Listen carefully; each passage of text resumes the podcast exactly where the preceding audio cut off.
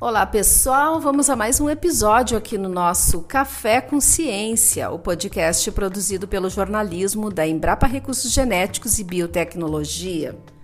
O papo de hoje é sobre o Congresso Digital de Nanobiotecnologia e Bioengenharia que ocorre entre os dias 1 e 4 de junho de 2020.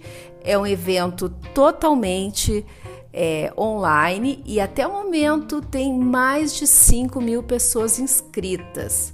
Um público interessado é, em todo o Brasil e também um público de cerca de 100 pessoas de outros países para conversar com a gente sobre esse evento que tem a parceria da Embrapa Recursos Genéticos e Biotecnologia e da Nanodiversity, uma empresa da Tech Synapse, convidamos o pesquisador Luciano Paulino da Silva, que é o coordenador desse evento. Doutor Luciano, por que o foco deste evento está nas áreas de nanobiotecnologia e bioengenharia?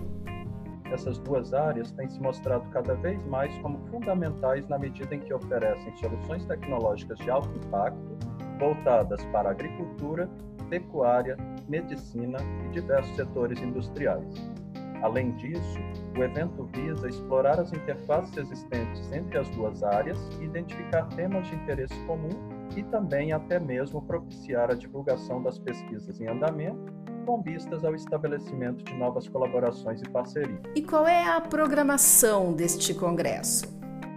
Entre os temas que serão abordados nas palestras e apresentados em pôsteres incluem em bioengenharia, modelagem tridimensional, biomateriais, desenvolvimento de hardware e software, impressão 3D e técnicas de bioengenharia, assim como biomiméticos e suas aplicações.